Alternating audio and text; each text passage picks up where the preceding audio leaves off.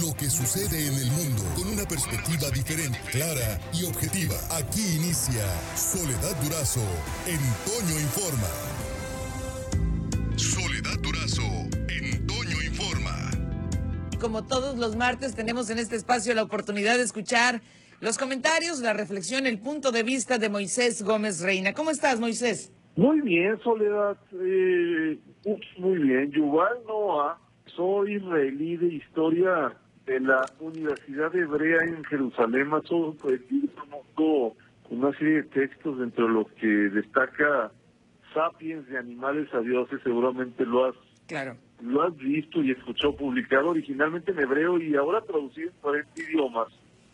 Y contiene, quería sugerir una serie de reflexiones muy dignas de compartir. En primer lugar, no hay evidencia científica para asegurar que los Homo erectus, los astrolopitecos, los neandertales son antecesores de Homo sapiens, incluso con la posibilidad de que los sapiens prehistóricos hayan llevado a la extinción algunos de ellos. La primera gran hazaña de los sapiens comparada con el descubrimiento de América eh, o llegar a la luna en los 60 es eh, cómo llegaron de Euroasia a se les asigna como responsables de la extinción de la megafauna en esa zona. Datos importantes, los primeros utensilios encontrados hace 2.5 millones de años, época definida como el inicio de la evolución, ya hay evidencia de que hay sapiens de 2 millones de años y la tradición de neandertales eh, a 500 mil años, sapiens hace 300 mil y el inicio del lenguaje hace 70 mil. Eh, debo hacerte una reflexión a partir de nuestra nuestro tema de la semana. Sí. Eh, no asegura que la agricultura se originó en al menos cinco sitios independientes distintos, y no en uno solo, y que los cazadores recolectores fueron más felices que los que los agricultores, sin que ellos se tradujeran que sus vidas fueran mejor.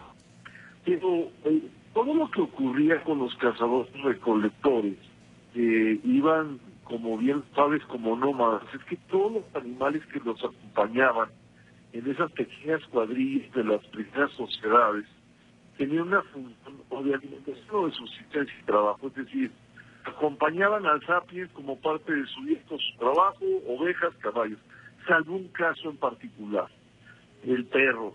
Mm. Se tiene pruebas arqueológicas incontrovertibles de que el perro viene acompañando al hombre como mascota desde hace 15.000 años. Y aunque hay hallazgos que lo ubican en la jauría humana miles de años antes. Los perros eran usados originalmente para cazar, luchar y con un sistema de alarma, coevolucionaron con el hombre y al estar más atentos de las necesidades y sentimientos de sus compañeros recibían comida adicional y tenían muchas más consideraciones para sobrevivir. El vínculo de estos 15.000 años ha producido comprensión y afecto para darnos una idea y concluir, como sapiens eh, eh, tenemos no más de 150 años conviviendo en sino más de 250 haciendo fábricas, mientras como especie tenemos 2.5 millones de años colectando, cazando y peleando instintivamente con el entorno y otras especies. Mi comentario el día de mi querida Soledad. Excelente, Moisés. Como siempre, muchísimas, muchísimas gracias. Por hoy terminamos, pero la noticia no descansa. Y nosotros tampoco. Soledad Durazo le espera de lunes a viernes a las 5.30 de la mañana por la cadena Larsa Comunicaciones. Con más noticias, más información, más Soledad Durazo en Toño Informa.